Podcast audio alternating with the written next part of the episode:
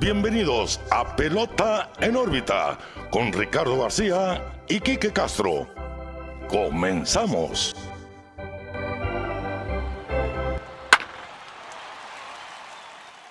Hola amigos, ¿qué tal? Bienvenidos a una nueva edición de Pelota en órbita, el episodio número 60. Los saluda como siempre Ricardo García y les recuerdo que este episodio, como todos, es presentado por Clínica Dental San Leo, el guardián de tu sonrisa. Puede hacer su cita vía web en dentalsanleo.mx o bien ver sus redes sociales como Clínica Dental San Leo MX. ¿Qué onda, Kike? ¿Cómo andamos? Muy bien, Ricardo. Pelota en órbita 60. 60 ya llegamos ya. al sesentón. Eh, muy feliz, agradecido a toda la gente, con toda la gente que nos escucha semana tras semana, que nos escucha desde el principio, o que simplemente nos está escuchando desde este episodio.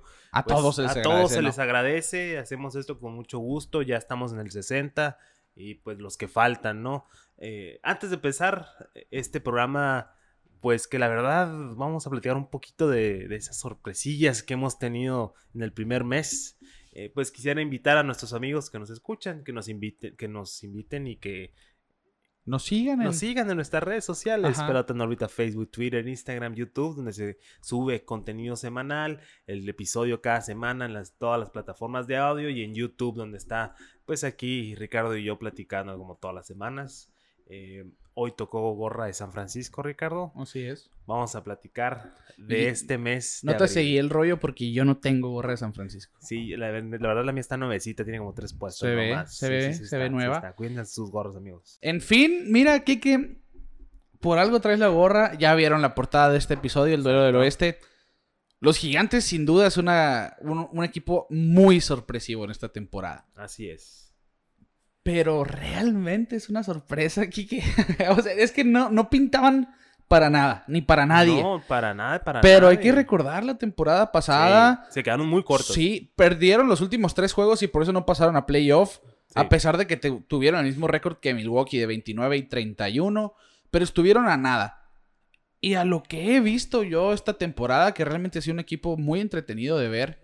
Y sobre todo en esa división, porque todo, ya sea contra los Padres o los Dodgers, los Diamondbacks también, los Rockies, yo creo que es el único equipo que no, no más no.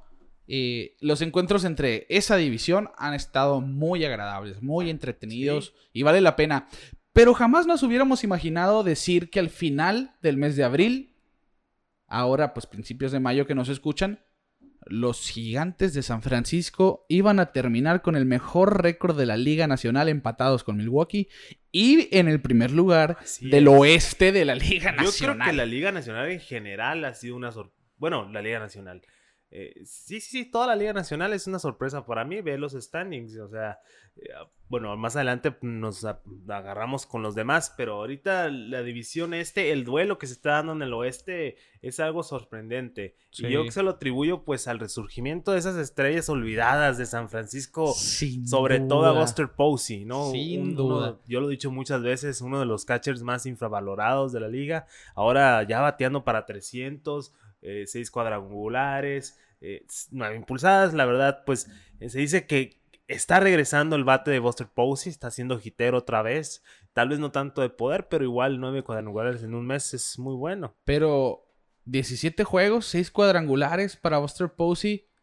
Realmente no sé si es el Buster Posey del 2021 o del 2012. Sí, ¿no? ah, sí, son números del. Buster Posey de antaño. Y es lo que necesita el equipo de San Francisco al final de cuentas, que sus estrellas olvidadas, también este, tenemos a Evan Longoria, que Sí. ahí, pues ahí está haciendo su luchita, estaba bateando 292, poco a poquito, ahí quiere volver a su ritmo de casi, ganó MVP, no.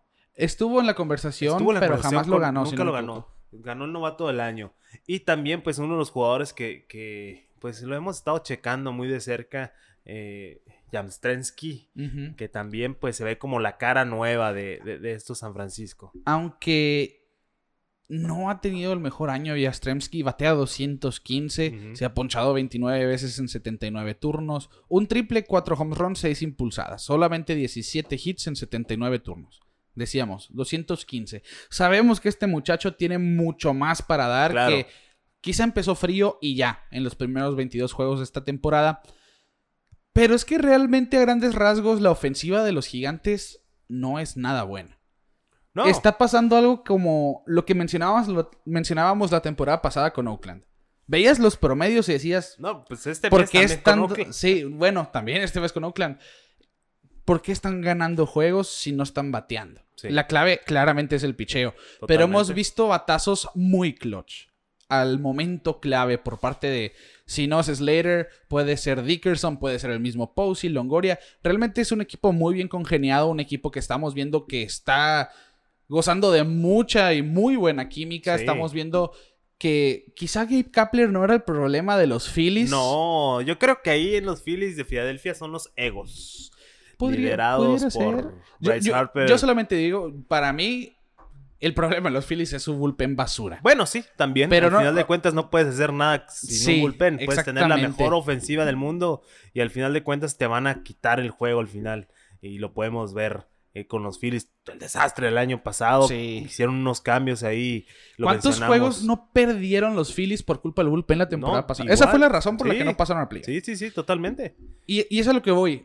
Quizá Gabe Kapler no tenía la culpa porque siempre se le culpó de que no era un buen manager y que demás.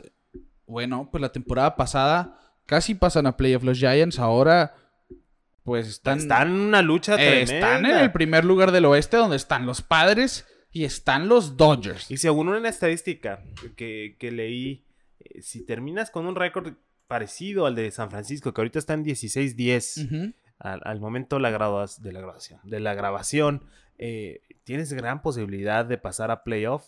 Y pues imagínate, ¿no? En, en esa división tan difícil. ¿no? Simplemente está por encima de esos equipos. Pues que tienes, tienes a dos equipazos en los padres y, y- y los Dodgers. Son los dos mejores nombres. equipos de la liga. Claro, Así. sin duda. Pero que un equipo con nombres ahí más o menos, leyendas viejas, Johnny Cueto, eh, Buster Posey, Evan, Evan Longoria, eh, y, con cierta química entre los jóvenes Y también, hemos visto ¿no? un resurgimiento también. Es que a lo que iba. La clave de San Francisco sin duda ha sido el picheo, sobre todo abridor. Sí. En la MLB son el segundo lugar en efectividad con 2.95. Solamente atrás de los padres que tienen 2.85. Son el cuarto de grandes ligas en promedio de bateo de la oposición con 208. Y quintos en whip con 1.10. Sí. Realmente ese picheo ha estado de maravilla. Alex Wood, que debutó esta temporada con San Francisco, ahora en un rol de abridor, porque ya lo habíamos visto con los Dodgers como entre abridor y zurdo del bullpen. Bueno, tres salidas, 18 entradas, 1.50 de efectividad, 20 ponches. Excelente. Johnny Cueto, 1.80 de efectividad, también en tres salidas, 20 entradas, 18 ponches. Quien me ha sorprendido a mí más que nadie es Anthony Desclafani. Porque es este joven, bueno, no sé si tan joven, aquí les digo la edad, pero en su paso por Cincinnati, 31 años tiene Desclafani. Cuando estaba en los rojos, siempre se pensó, él va a ser un muy buen pitcher. Y tenía facetas en que sí era un pitcher dominante y luego tenía estas, estos episodios donde no podía sacar un out. Sí. Y ahora lo estamos viendo totalmente renovado. Es el pitcher con más salidas por el equipo de San Francisco en la temporada. Tiene 6, efectividad de 2.14, ha ganado 2, no ha perdido aún. Ha ponchado 31 en 33.2 entradas. Un whip de 1.01. Y sin duda la cereza del pastel y el rey de esta rotación y un as, un nuevo as que nació desde la temporada pasada es Kevin Gossman. Kevin Gossman que lo hemos visto con, con los Orioles. Con los Orioles. Y después lo vimos con Atlanta. Atlanta, que es donde empezamos a ver cómo cambió su nivel, Sí. que realmente evolucionó como lanzador. Y ahora lo estamos viendo. Yo creo que tiene el mejor combo de splitter y recta en grandes ligas después de Shohei Otani. 2.14 de efectividad esta temporada. Eh, la verdad, nadie lo ve venir. Aquí viene la pregunta obligada, Ricardo. Dímela. Y para empezar a, a revolver los comentarios, para que la gente se aviva. Un saludo al grupo de fanáticos de los Padres de San Diego. ¿Los gigantes se roban la división? Los ¿Les alcanzará el caballo? Porque, eh, ojo, estamos bajo, bajo un mes nomás de temporada. Eh, ya, hablamos de los nombres pesados de San Francisco, que son veteranos y al final de cuentas no sabemos si les va a alcanzar el caballo, como dicen por ahí. ¿Tú qué dices? ¿Alcanzan? ¿Alcanzan a robarse la división? ¿O a, o a colarse solo a playoffs? Yo digo que ¿Tendremos tres equipos del oeste en, en el, en el playoff? a eso es a lo que le, le apunto más. Ok. A lo que estoy viendo de los Giants, que por lo mismo que su bateo no ha sido el mejor, yo presiento que va a haber un declive en su nivel de juego Muy bien. tarde que temprano. Así como decías de Oakland. Así, sí, exactamente. Así, tal cual. Así. Pero si ese picheo se mantiene, pueden ser un serio equipo competitivo que llegue Y a, aparte, a acuer- meterse ahí al segundo, el primer comodín. Y sobre todo los Giants ya han ganado Serie Mundial siendo Sí, comodín. Claro, claro. Y, pero eh, acuérdate, hay dos factores. Dímelo. Eh, la veteranía de, de la base de- del equipo. Vuelvo a repetir los nombres. Johnny Cueto, Buster Posey, Sí. Longoria. Ajá. Que ya están probados. e incluso Crawford. Ya están probados en Serie Mundial. Le añades un, un movimiento por ahí del All-Star Game. Algún cambiecito por un nombre más o menos. y Yo creo que San Francisco se mete en una bronca ahí y, y va a hacer buen papel. Igual, espero. Eh, estamos hablando muy pre- premeditadamente, pero pues Y apenas después de un mes. después de un mes, pero igual las lo hemos dicho también varias veces, la victoria de abril Sí. en octubre se refleja. Sí, Y lo estamos duda. viendo y están ganando contra su, su misma división. Y están aprovechando la situación, sobre todo porque los Dodgers están pasando por muy mal momento. Sí, Yo- jamás me hubiera esperado ver a los Dodgers en cualquier momento de la temporada con récord de 3 y 7 en una base de 10 juegos. Y así terminaron abril. 3 y 7, Sí, sus sí, últimos sí. 10 juegos.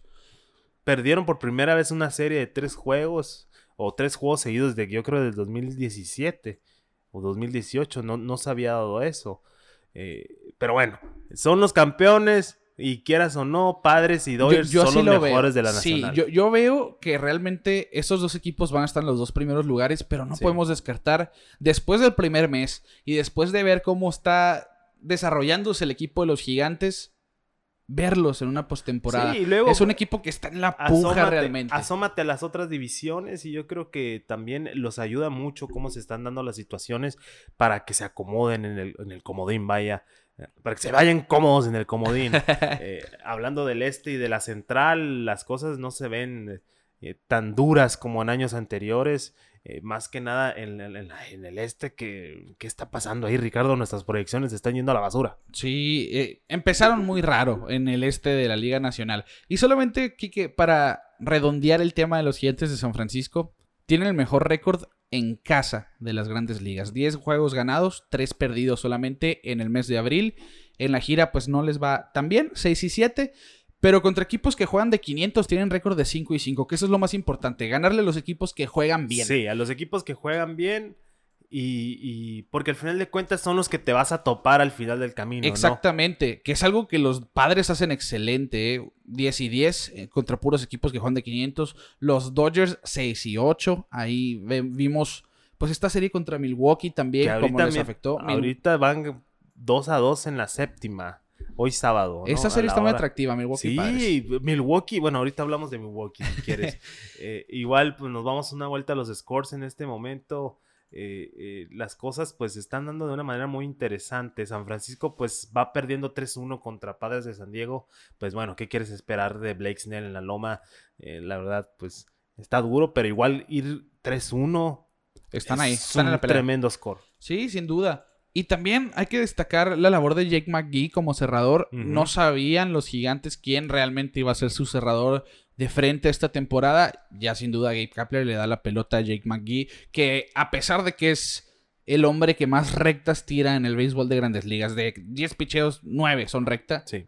domina y le ha funcionado. Pues es que al final de cuentas, saberla colocar, Sí, Eh, manejar tu zona de manejar strike. tu zona de strike, saber tirar los strikes en las cuentas, es lo que te gana, ¿no? Lo ha hecho muy bien, que, que es lo que importa y se está reflejando en el standing, que de Sí. hecho, eh, pues este 16 y 10 con diferencial de 23 carreras, ya ajustado por la diferencia de carreras, MLB también lo proyecta como 16 y 10. Así que los Giants con el récord que realmente deberían de tener según estadísticas de grandes ligas. Una sorpresa en el mes de abril, sin Totalmente. duda. Hay que seguirlos viendo. Por nuestra parte no va a quedar. Hay que los vamos a estar siguiendo, obviamente. Y por eso vemos a un jugador de los gigantes en la portada de este episodio, porque sin duda han llamado nuestra atención. Y como dices, Kike, no hay nada asegurado en la Liga Nacional. No hemos No. visto realmente un equipo sumamente superior que otro. Que en el béisbol en general ya es algo difícil, ya es algo raro de ver. Pero aquí, como dices, el este, vamos a hablar un poquito del este, sí, rápido. Sí, sí, sí, sí, sí, sí, sí. Veíamos al principio de la semana cómo los Mets con récord de 9 y 9 tenían el primer lugar. Ahora tienen récord de 9 y 11 y están en cuarto lugar. Los Nationals han ganado 6 de sus últimos 10 juegos y ya están en segundo con récord de 11 y 12. Y los Phillies en este preciso momento 13 y 13 en el primer lugar. Esta división, 4 de los 5 equipos juegan abajo de 500. Una división que decíamos va a ser probablemente la más aguerrida de la Liga No, Nacional. Los, los- los Bravos han estado mal. No han jugado bien. eh, los Nationals van y vienen. eh, Un saludo a Kai Schwaber, que la verdad pegó un palo ayer Que- tremendo. y ya debutó John Lester con Ya los Nationals. Cinco John entradas en blanco, por cierto. Justo cuando lo tiré. Tú me dijiste que tirara a Lester de mi fantasy. ¿Por qué? Lo estaba esperando y, y, Llegó, bueno, llegó un mes tarde. Bueno. Total que Miami 11-14 a 1.5, o sea, 11-15 con la derrota de hoy. Pero fíjate que Miami en esta división es el único equipo que tiene diferencial de carreras positivo. Y está en el último lugar. Hashtag así es el béisbol. así es el béisbol, así es el béisbol y va, va, va a seguir así y es sorprendente. Ojalá y Miami siga dando la sorpresa, nos gusta este equipo que ya nos debe mucho, Ricardo. La verdad, hemos estado esperando que Miami sea relevante. Ahora se encuentra en último lugar, como ha estado los últimos años, pero eh, igual con un récord no tan mal, 1.5 del primer lugar, una división floja, que le va a ayudar mucho a equipos como ahorita mencionábamos de, eh, de los, de los eh, gigantes para pasar a playoffs, pero pues al final de cuentas, ¿qué le está pasando al este, Ricardo? ¿Cuál es tu análisis? Los Mets nos están dejando, nos están dejando mal, nos están haciendo quedar mal con la gente porque no están jugando como estábamos esperando. Y, y es que no han jugado tanto entre ellos, eso tiene mucho que ver. Han jugado mucho contra las otras divisiones y por lo tanto se está reflejando en el récord de esta división como tal, porque en esta división casi todos juegan abajo de 500. Y vemos los Phillies 5 y 5 contra equipos que juegan arriba de 500, los Nationals 7 y 8, los Braves 3 y 7. Los Mets 4 y 5. Sin duda la ofensiva de los Mets ha sido ese gran problema. Ya Steven Cohen tuiteó sobre ello. Nuestro picheo está excelente. El bateo despertará, dijo, ¿no? Miami 5 y 8. Pero realmente yo he visto juegos de Miami siguiendo a Sandy Alcántara, siguiendo a Pablo López. Sí. Tienen un staff de picheo joven muy interesante. Y pelean cada uno de sus juegos. Digo, ese récord va a mejorar eventualmente. De hecho, ajustando el diferencial de carreras, MLB le proyecta a Miami 14 y 12 el récord, no ese 11 y 15. Así son los dioses del béisbol, ¿no? Así son. Así son. Total, Milwaukee 16 y 10, también empatado con San Francisco, el mejor récord de la Liga Nacional. Lo hablábamos en el episodio pasado. A lo mejor se nos durmió el avión en el momento de decir que los Cardenales la tenían fácil en el centro, pero es que esa dupla de Woodruff y Burns simplemente es la mejor de la actualidad. Sí. No hay alguien que se les equipare a ellos dos. Y han hecho las cosas bien. Hemos visto a Luis Urias recientemente que se prendió, que pegó. Muy bien está Sí, jugando. la defensiva- Sí, ofensiva y defensivamente está Sí. ese doble play con Wong El mejor doble play de la temporada. increíble. Ese pivote de Wong, así como videojuego. Sí, Tal cual. Sí, haz de cuenta. Pusieron el special, el turbo Sí. y, y- Así. y la jugada se hizo sola. Y es que tiene uno de los mejores cuadros. Yo creo que Colton Wong es el mejor segunda base defensivamente hablando de la actualidad y ahí se vio. Ahí se vio, está bateando bien. Wong también ha sido una muy buena contratación ah, en el primer mes. Y yo creo que sí va a ser, porque Wong es un jugador muy infravalorado. Sí, no, sí. No, no sé por qué eh, San Luis lo dejó irse en la Yo, agencia yo libre. tampoco lo puedo creer. Un, jugador que había estado desde 2013 con ellos. ya veían a Tommy Edman quizá con más tiempo en la segunda. Pero imagínate tú un cuadro de Arenado, Paul DeJong, Colton Wong y Paul Goldschmidt. Probablemente el mejor cuadro defensivo del béisbol. No sé qué habrá pasado. No se pusieron de acuerdo. Cada quien tiene sus Pues no les intereses, hace ¿no? falta, ¿no? Al final de cuentas, Milwaukee está jugando muy bien. Jackie Bradley Jr. ayer se fue para la calle también, como a esos palos que se acostumbran, ¿no? No, Sí. no es mucho de dar home run, pero cuando pega, eh, pega unos tablazos tremendos. Y qué. Sí, sí, pero sí. fuerte le dio Wong, realmente. Bradley. Sí, Jackie Bradley. Pero Colton me quedé pensando con Wong también, porque acaba de pegar uno en la semana también así panorámico. Sí, sí, sí. Y es un jugador que, que realmente, tanto Jackie Bradley también con Milwaukee, me sorprende no verlo alineado todos los días. Lo comprendo, pero por su defensiva yo pensaría que siempre iba a estar alineado. Pero es un equipo que, que también, ya lo comentamos, eventualmente va a llegar más lejos de lo De que lo todos que sí, creemos. ¿no? claro, la poníamos muy fácil para San Luis, pero al final de cuentas se está jugando muy bien. Sí. Eh, bueno, Pittsburgh y, y- y Chicago yo creo que son los únicos que no que no se van a, bueno, L- Pittsburgh como yo no que- puedo creer lo que le está pasando a los. Sobre todo pensando, Baez, Rizzo y Bryant son agentes libres al final de temporada. Y ninguno está jugando bien salvo Bryant. Que, que realmente ha tenido, tuvo un muy buen abril. Pero Baez ha jugado mal y Rizzo no empezó tampoco. ¿Serán mal. cambiados?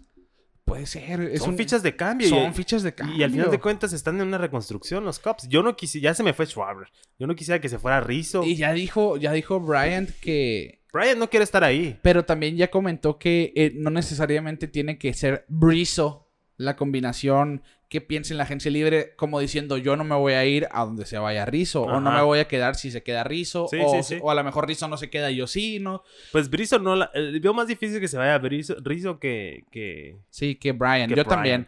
Pero Porque eh, pues trae cosas desde que subió con- ya- contra ya- los Cubs. ya tiene, Está la tirria ahí muy dura. sí, ya tiene sus, sus razones Sí, para quejarse, al final de ¿no? cuentas, y respetable totalmente, ¿no? O sea, yo, yo realmente pensé que Bryant iba a terminar o en los Mets o en los Nationals. pues lo platicamos, ¿no? Antes de empezar la temporada. Y de hecho estuvo dijimos, a nada. el lunes se va a hacer ese cambio y nunca Estuvo pasó. fuertísimo el rumor de que Bryant iba a los Mets.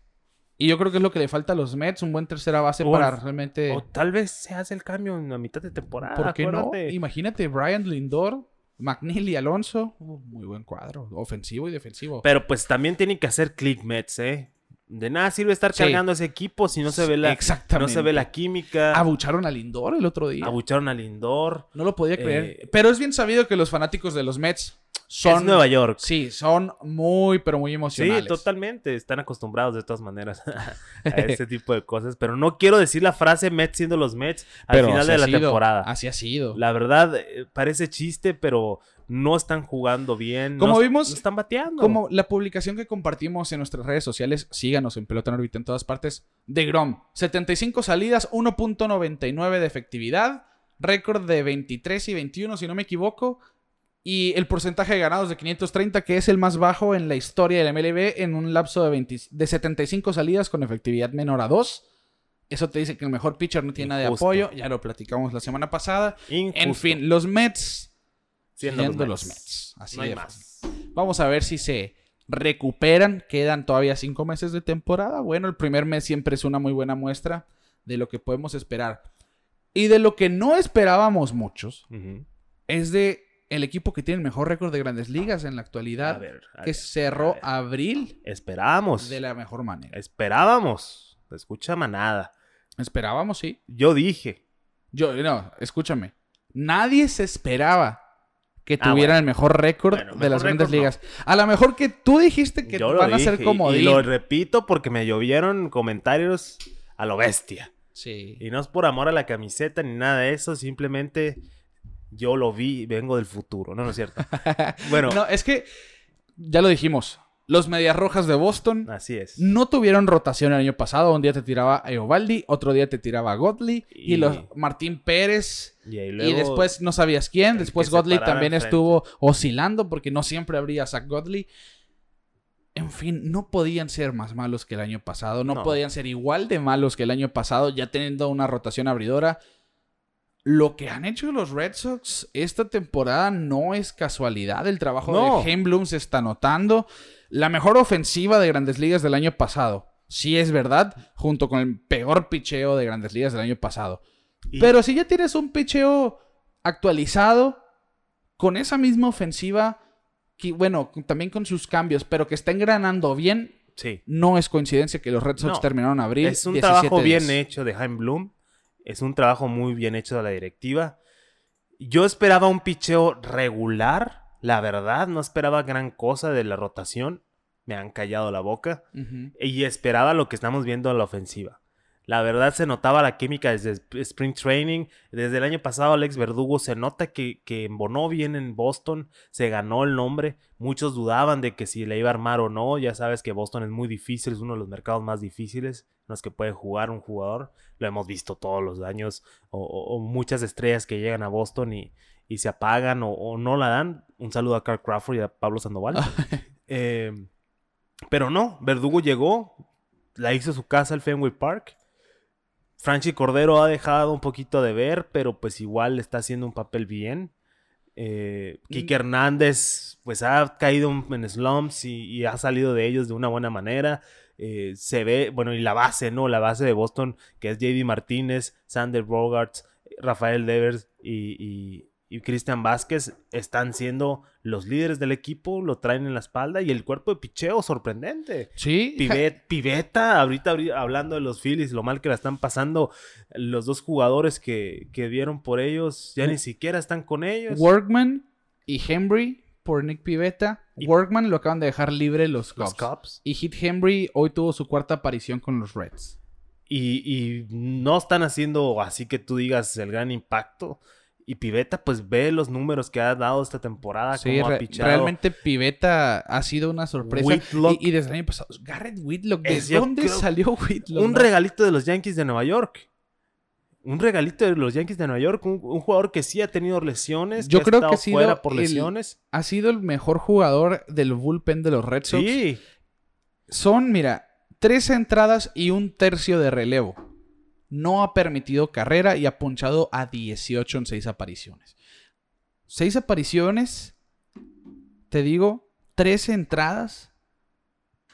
Están usándolo como un pitcher come innings, pero no me sorprendería a mí. Lo están cuidando mucho porque no lo estás viendo tan seguido. Eh, y, y, él fue un abridor en ligas menores. No me sorprendería a mí mm, el verlo como abridor en algún momento o, el verlo en momentos de alta relevancia, porque no, no, lo hemos visto en una octava entrada, por ejemplo, cuando el juego está solamente una carrera de diferencia. Pero es un pitcher, como dices, que viene de los Yankees de Nueva York como regla 5. Sin duda, una gran sorpresa. Bloom no, no hizo que los Rays llegaran a la Serie Mundial de casualidad. Y se ve que está trayendo ese trabajo a los Medias Rojas de Boston. Pero sin duda el más importante aquí para el éxito de los Red Sox es el mejor bateador designado de la actualidad, probablemente el mejor bateador de la actualidad, si descartamos esos dos meses malos del 2020, JD Martínez. Sí. Líder de home runs. Es el líder de home runs de las grandes ligas. Tiene nueve para, terminando abril. 25 producidas, líder en este departamento. 351 de promedio en el cuarto lugar de la MLB. OPS de 1.175, el segundo de la MLB. 10 dobles, el primero en la MLB. 21 anotadas, el tercero. Y es el segundo en hits, con 34. Eso terminando el mes de abril. Probablemente el jugador del mes. Para mí es el jugador del mes, JD Martínez en la Liga Americana. A menos que piensen que Yermín Mercedes lo pudiera tener. Pues la, MLB, la MLB ya hizo su, equipo del mes y puso a Yermín. Mercedes, que la verdad sí, Yermín tiene un promedio. Imagínate ser novato y batear de 415 en tus primeros 82 turnos. Sí, sí, sí, Con 5 home runs y 6 producidas. Igual eh, JD tiene más turnos que él y otras cosas. Pero igual, merecido Jeremy Mercedes. Sí. No se le quita el mérito, pero el impacto que tiene JD Martínez, enfocado, preparado. El año pasado él mismo lo confesó que no estaba 100% preparado la temporada, por eso no le fue tan bien. Eh, regresa esa cabecilla, ese líder al equipo. La verdad que es lo que hacía falta, ¿no? Hacía falta el liderazgo de JD Martínez en el BAT. Lo está demostrando. 2018 lo vimos en la Serie Mundial, lo vimos toda la temporada haciendo desastres con la pelota y ahora pues quiere volver a hacer lo mismo y, es el mejor momento para hacerlo, ¿no? Porque el equipo está inspirado, está inspirado porque lo dieron, lo dieron por muerto después de ese 2020 tan horrible, y ya sin Mookie Betts, ya sin Benintendi, ya sin Bradley Jr. Él está haciendo el trabajo ahora. Pero fíjate, 2020, 7 home runs, 27 producidas, 213 de bateo. Cuando se les negó el acceso al, video room a los jugadores, que era parte de la rutina de JD. Él va y analiza sus turnos. Él analiza al pitcher contra el que se va a enfrentar. Siempre. Bueno, Yelich hacía lo mismo y vimos también a Yelich gozar de. No gozar, sufrir pésima temporada en 2020. Aún así, mira, son 237 apariciones, 211 turnos los de JD Martínez y decíamos 27 eh, producidas y 7 cuadrangulares. En esta temporada, en menos de la mitad de los turnos, tiene 9 home runs y 25 producidas. Y en su tiempo en Boston, entre el 2018 y el 2021, promedia por cada 162 juegos, 42 home runs, 124 producidas y un promedio de 304. Si eso no les dice a ustedes que JD Martínez es probablemente uno, si no es que el mejor bateador de la actualidad, no sé qué lo hace. Sí, y la verdad, yo creo que al final de cuentas, eh, ahorita pues los nombres mencionados, Tatis, Tatis Jr., los Vladis, todo eso, están llevando más el, el enfoque de la atención de todos, que totalmente merecido, también son unos caballazos, pero pues no se olviden de JD Martínez, que la verdad está teniendo una temporada para poderse llevar un MVP. Y terminando con el tema de los Red Sox, fíjate que son el primer equipo de la Liga Americana en cuestión de ofensiva, en cuestión de carreras anotadas, 135. Tienen el OPS más alto, 764 con 32 home runs están ubicados en el puesto número 7. Con, con producidas están en el puesto número 3 con 121. Y es un equipo que sí se poncha porque tenemos a un Bobby Dolbach en esa alineación, tenemos a un Franchi Cordero en esa alineación, a un Hunter Renfro, jugadores que son muy susceptibles al ponche, pero que a pesar de eso, el equipo ha logrado hacer carreras y aún son el séptimo en cuestión de ponches con 233. Yo siento que Franchi Cordero tarde que temprano va, a tener una visita a ligas menores. Sí. Porque se ha ponchado más veces. Igual siento que, que otra cosa. Siento yo que Dolbach quizá lo pueden aguantar un poco más. Pero, pero después de ese Spring Training de Michael Chavis, tarde que temprano lo vamos a ver arriba. ¿eh? Sí, sí, no, no, sé qué están esperando. La verdad, le vendría bien. Pero como dices, están jugando bien. No es tan urgente.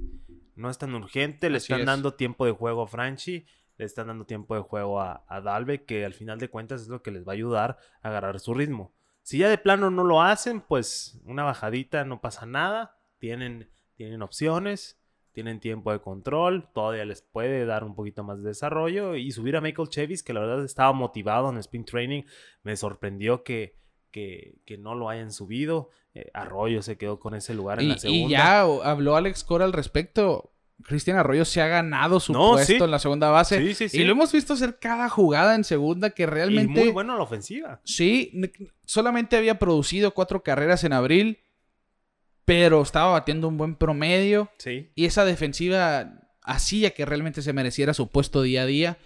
Ya está jugando como el, pick número uno que fue en su momento, ¿no? De la primera ronda. Sí, por lo, por lo menos con los Red Sox sí. Y fíjate, en efectividad, 373 los Red Sox colectivamente, el quinto lugar de la Liga Americana. Decíamos, vienen de ser el peor en este departamento. Son el quinto de la Liga Americana. Es el segundo en cuestión de ponche, solamente detrás de los 289 de los Yankees, con 267. Y en WHIP son el equipo número 9, con 1.27. Pero los hemos visto, Quique, excelentes tanto a Eovaldi, Eduardo Rodríguez que ganó cuatro juegos en abril después de no jugar la temporada pasada. Contra Texas hoy ha sido su peor salida y le hicieron cuatro carreras, cinco si no me equivoco. El caso de Piveta, El como caso de Ovaldi, Piveta. Martín Pérez y Garrett Richards han estado titubeantes. Pérez Richards, la última. de hecho, las dos últimas salidas de bueno, la última salida de Pérez y de Richards, las dos fueron buenas. Sí. La de Richards, sobre todo, que ponchó a 10 sí. en 7 innings, si no me equivoco. tremendo sí, a DeGrom. Que venía de un juego para el olvido con seis bases pro bolas que dijo que, que sintió errores mecánicos y demás. Hizo su ajuste. Le ganó Piveta de Grom 1-0. Antes ganó Richards contra los Mets también. Y Martín Pérez, que ahora tiró muy bien, se fue sin decisión, no lo ayudó el equipo. Pero se ve mejoría, ¿no? Sí, se vio una mejoría. Y realmente la rotación ha estado sólida. El bullpen quizá, tanto por un Josh Taylor o Steve Bryce han sido los puntos que le ha dolido a Boston. Sawamura también que ha estado un poco titular. Irregular, pero pues... Sí, Y Matt Barnes realmente ha estado excelente. Otro que ha sorprendido después de ser uno de esos pitchers que te asustas cuando lo ves venir, que sientes que ya están regalando el juego. Se volvió un cerrador que tanto, tanto necesitaban el año pasado y de hecho intentaron usarlo como cerrador. No daba el ancho, regaló muchos juegos y ahora llega a cerrar la puerta. Sí. Ese juego 1-0, pues, ¿qué te digo? Es que realmente fue un pick número uno que a todo mundo le dio expectativa en el béisbol y a los Red Sox. Pero teniendo a Craig Kimbrell, ¿cómo ibas a usar a Matt Barnes de cerrador? Después Brandon Workman fue quien se fajó sobre la loma en la novena en 2019. Sí. Y en el 2020, pues todo el mundo pasó en la novena entrada por los Red Sox. Y ahora estaban entre Otavino y Barnes. Y Barnes sin duda se ganó el puesto y lo ha hecho excelente. Cinco entradas y un tercio. Ocho ponches. Solamente ha permitido dos hits. No ha permitido carrera limpia. No ha permitido carrera de, a su cuenta, incluso. Y ha sido el que se está, llevando los salvamentos. Seis salvamentos con los Red Sox. Ya aseguró la novena. Se vio muy bien en este primer mes. Sí. De seguir así, yo pienso que los Red Sox realmente son un contendiente y nuestras predicciones de principio de temporada se van a la basura. Sí, yo decía los Yankees y los Blue Jays pasaban. bueno, no veo a los Yankees eliminados, sinceramente no veo a los Yankees jugando con récord negativo, de hecho 7 y 3 en los últimos 10 ya están a un juego de 500 solamente en este preciso momento que estamos grabando hoy sábado. Y en algún momento van a ser esos Yankees que vimos en años pasados. yo, yo, yo lo creo así. Pero alcanzarán a los Mediarrojas. Pero ya no la van a tener tan fácil con los Mediarrojas. Pues sí, claro. Igual Toronto está jugando con falta de, jugadores. Les falta Springer. No hemos visto Springer con los Blue Jays. No los hemos visto. Kirby Yates no va a jugar. Y aún así, eh, hemos visto jugadores que han hecho su trabajo, récord de 12 y 12. No, no está tan. No, yo, yo, yo sí te dije con Tampa, yo los veía. Tampa Bay ya no va a ser un buen equipo después de, de la partida de Snell, la partida de Morton. Tiene una rotación ahora con. Con Rich Hill. solamente Tyler Glasnow de, ese de esa tercia tan fuerte. Rich Hill, como dices, Michael Waka. Hemos visto a Fleming tirando que lo ha hecho bien, Josh Fleming. Y vimos uno de los puntos a destacar de Shane McClanahan, que debutó en playoff del año pasado, pero tuvo su debut oficial ahora. Y está catalogado como el zurdo que más fuerte va a tirar en la historia. Ya llegó a 101 millas. Randy Johnson rondaba entre las 99, llegó a 100 alguna vez, pero parece que McClanahan va a ser ese gran, eh, gran pitcher zurdo. Y una grosería, ¿eh? Porque su recta de dos costuras a los bateadores derechos se aparta y va a 101 millas, una recta de dos costuras. Y, va derecho y, al final se abre. Como que nomás le hace así la pelota, ¿no? Un movimiento ligero en la mano y ¡fum! Sí. Un misil. Y sin duda es uno de los puntos positivos de los Rays a Rosarena. No ha jugado mal, pero no es ese Rosarena que vimos en los playoffs. Es que yo creo que ya no lo vamos a ver ese Rosarena. Yo como un jugador completo, pero quizá no como ese jugador tan decisivo para el equipo, ¿no? En fin, los Orioles no han jugado tan mal, pero bueno, la división, e, las dos divisiones estas están 100% diferente a lo que vimos. Sí, a lo que proyectamos nosotros. ¿Tú te hubieras imaginado a los Red Sox, a los Royals a, los, Atléticos. A los Atléticos, sí. A los Phillies, a los Brewers y a los Giants al tope de cada división. Yo creo el que más me ha sorprendido son los Royals. Sin duda. Yo creo que. Sin duda. Y lo platicamos y la verdad se me, me acuerdo de cada, cada vez que veo esos scores que cuando contratan a Santana dijimos, pues chance, nomás están haciendo una contratación para hacer un cambio. Y la verdad, en mi mente eso es lo que hacía lógica, pero yo no pensé que iban a ser el equipo que son ahora, 15 eh, y 9. Eh, le llevan uno, y medio a los White Sox en su división. Andrew Benintendi está bateando bien, que es sorprendente también. Sí, despertó Benintendi. Salvador Pérez ha regresado. La ofensiva de Pérez. Igual que el año pasado estaba Sí, sí. Después de perderse un año con la Tommy John que se hizo, regresó con fuerza. Y pues sorprendente, la verdad, porque no habíamos visto un equipo de Kansas de esta manera en un buen rato. Benintendi ya batea 2.62 en este momento que, que hablamos. Tres cuadrangulares, 10 producidas. Había empezado horrible Andrew Benintendi. Y desde el año pasado. Y, pero ya comentábamos, tiene todas las aptitudes para ser un jugador que destaque en el terreno de juego y los Royals se van a beneficiar mucho Claro, de él. se ve más seguro. Se ve más seguro jugando. Su swing se ve más seguro. Y lo hemos visto haciendo muy buenas jugadas a la defensiva Los también. comentaristas lo dicen, ¿no? Cuando corre las bases en el último cuadrangular que pegó, lo dicen. Ese es el trote de confianza que necesitamos de Andrew Benintendi. Y sí, Pues la- quizá ya la recuperó, esa confianza Sí, que le faltaba. se le había ido, ¿no? Ese swag, ese, ese todo que tenía al principio de su carrera, ya lo está recuperando.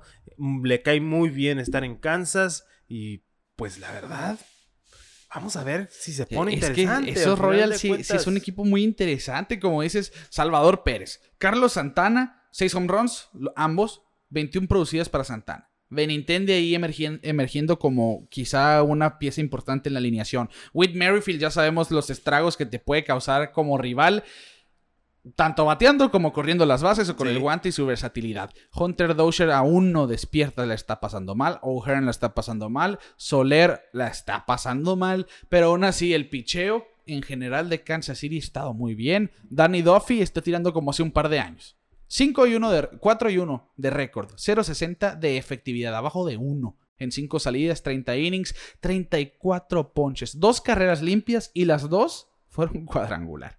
Así que estamos viendo a Danny Duffy tomando esa importancia del as de Kansas City. También Brad Keller quizá empezó mal, pero ha recuperado esa ruta. También Brady Singer ha tirado bien, que son los nombres que les lanzamos cuando hablábamos de, los sor- de la sorpresa real ¿no? Sí. de Kansas City. Greg Holland, Wade Davis y ahora el cerrador parece que se lo va a quedar eh, Josh Stomont, que es un bullpen muy completo. No me sorprende a mí que este equipo esté jugando tan bien. Pero sí me sorprende que estén por encima de los White Sox. Sí. No se va a quedar así eso. ¿Qué está pasando? Empezar- empezaron con récord eh, negativo los, los White Sox, pero cerraron con 15 y, y 11 al final del día. Y la proyección de MLB con su diferencial de carreras de más 33 es de 16 y 10. Así que yo siento que los Royals no se pueden quedar con esa división teniendo a los White Sox respirándoles no, no, no. aquí en el oído. Pues va a ser una, una buena lucha, ¿no? Ahí en la central. La verdad, esa división ha estado un poquito debilitada los últimos años. Pero ahora con los White Sox, Kansas City como está jugando. Los indios no están jugando nada mal tampoco, ¿no? Están jugando sobre 500, pero pues igual no creo que sean contendientes, pero ahí están. Y los Twins, que la verdad sí la están pasando un poquito mal, pero siento que es momentáneo. Siento que va a haber un respiro ahí en Minnesota. No sé, bueno, tienen sus puntos positivos sin duda, sobre todo Cruz. Los Tigres los menciono. No, no, los Tigres para, como- para el olvido, totalmente. Esta temporada Miguel Cabrera y sus hazañas es lo único que me ha interesado seguir realmente. Claro. Y quizá Casey Mice y Tarek Skubal, los, los novatos, los pitchers jóvenes. Pero Minnesota sí ha decepcionado porque se fue Eddie Rosario, que yo veía a Eddie Rosario como un jugador infravalorado y realmente ha jugado bien con Cleveland hasta ahora. Pero Byron Buxton está tomando esa batuta de líder en, en Minnesota. Hay que recordar, Byron Buxton fue la primera selección de los Twins y la segunda en general del draft del 2012. Debutó en el 2015 y realmente no jugó bien en el 2015, el 2016.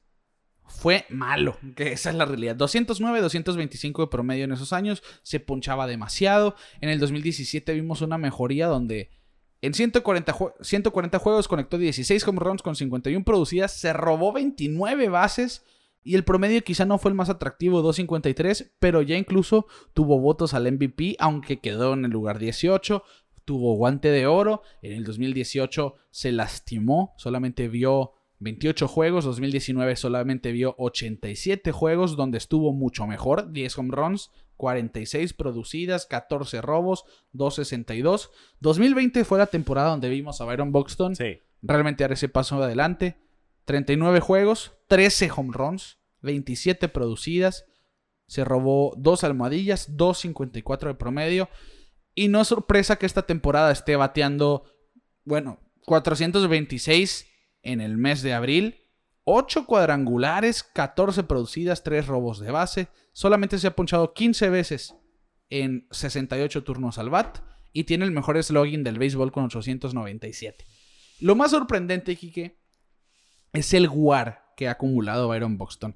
Decíamos en episodios pasados, el WAR es una métrica que te dice qué tanto influye tu presencia en el line-up para tu equipo. Entre, Son los juegos que vas a, que vas a Ajá. ganar estando en el line técnicamente es cuántas jue- cuántos juegos va a ganar tu equipo teniéndote en el line-up. Y influye en números ofensivos, defensivos, sobre las bases, todo realmente influye en el WAR. Y para que entiendan un poco, ¿no? Un WAR por arriba de 5 es para un jugador All-Star en una temporada. Sí. Un WAR de 2 es de un jugador titular que juega todos los días simplemente. Y un WAR de 8 o más es de MVP. Bueno, Byron Buxton ya acumuló 2.5 en En solamente un mes. Imagínate que acumule en los siguientes 5 meses 2 por mes.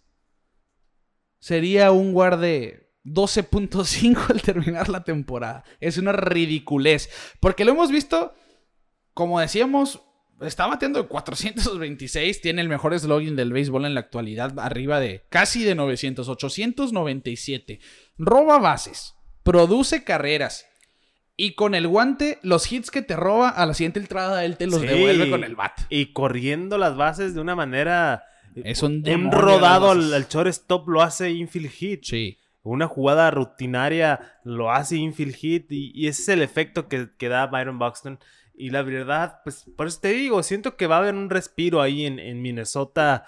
Boomstick va a seguir pegando palos. Buxton va a seguir envasándose. Creo que se van a meter un poquito a la pelea. No creo que les dé para llegar a- con Kansas o los White Sox. Pero al final de cuentas siento que van a estar ahí peleando hasta el último día. Sí, yo, yo, yo pienso también, no los podemos eliminar tan rápido Sí. a los Twins. Solamente menos 6 el diferencial. Es negativo, pero no es abismal como el menos 60 de los Tigers. Y sin duda, Byron Buxton ya se está consolidando como una estrella en desarrollo. Y para terminar este episodio, Kike, me gustaría saber qué ha sido lo más emocionante para ti en, esta en este primer mes. Lo más emocionante. Mm, yo creo que. Y no por ponerme la camiseta, pero. eh, los Mediarrojas de Boston. Quieras o no, ha sido un- el equipo más emocionante. Yo sé, están los Dodgers, los padres, sí, pero al final de cuentas, ver cómo está jugando un equipo del que no se esperaba nada. Sí. e incluso eh, que no lo proyectaban como un contendiente, ver cómo se está quedando con la división, ver cómo ganan los juegos, terminar 17-10, un, un- un mes tan importante como abril, empezar caliente, siento que, que ha sido muy emocionante, la verdad, seguir eh, la historia de, de- de los jugadores, cómo se van mejorando, cómo ese cuerpo de picheo, que lo veían como un cuerpo de picheo mediocre y flojo, está cayendo bocas.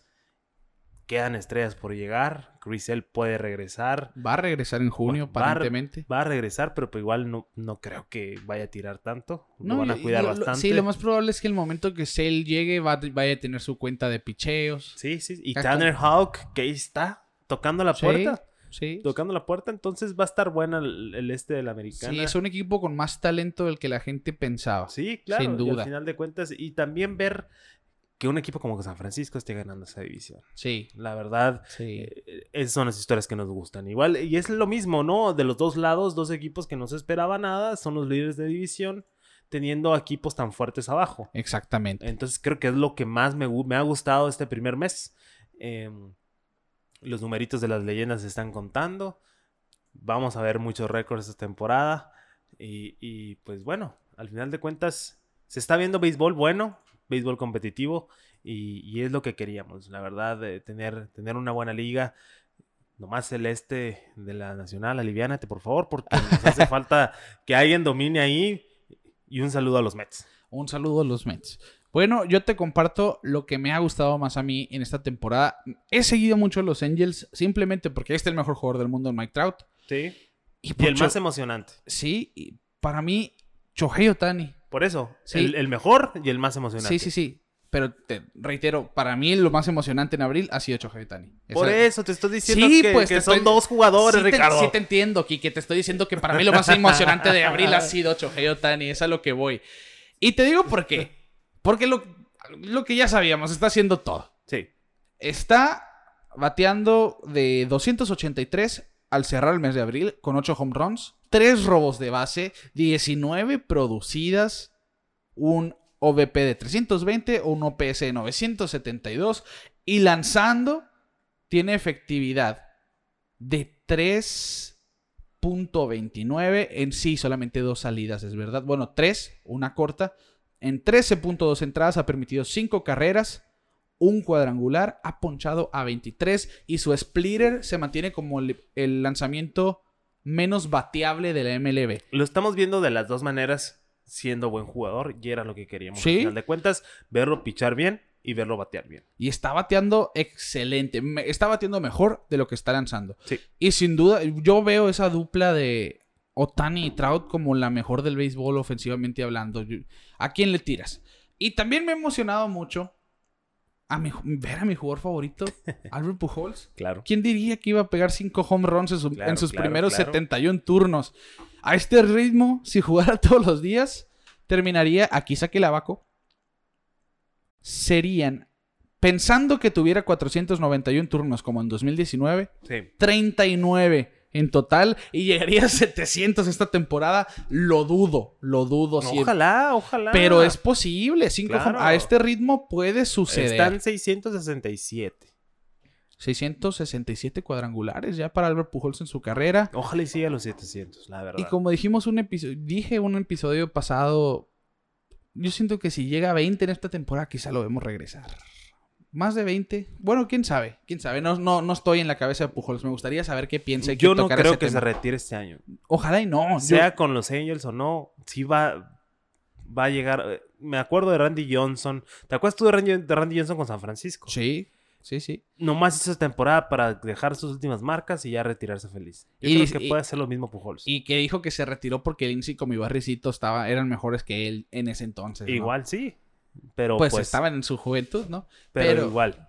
Sí, puede ser. Me- a mí me gustaría ver a Pujols en el tour por los 700 y del retiro en una misma temporada, si tú quieres. Sí. Estaría, me- a mí me encantaría saber y ver que Albert Pujols es el reciente miembro del club de los 700. Está cerca, son, ¿qué? Vein- son 33 home runs los que le restan a Pujols. Decíamos, en esta temporada le faltaban 38, empezando temporada ya lleva 5. Y, a- y va a un ritmo para pegar entre 38 y 39. Es posible, es posible. Matemáticamente hablando, es posible. Y así lo vamos a dejar entonces. Así es. De esta manera vamos a llegar al final de este episodio. Kike, muchas gracias por estar conmigo como siempre. A nombre de Clínica Dental San Leo, el guardián de tu, de tu sonrisa, pa- patrocinador oficial de Pelota en órbita, un servidor Ricardo García, les decimos, el duelo en el oeste está pero caliente y nosotros nos vemos fuera de órbita.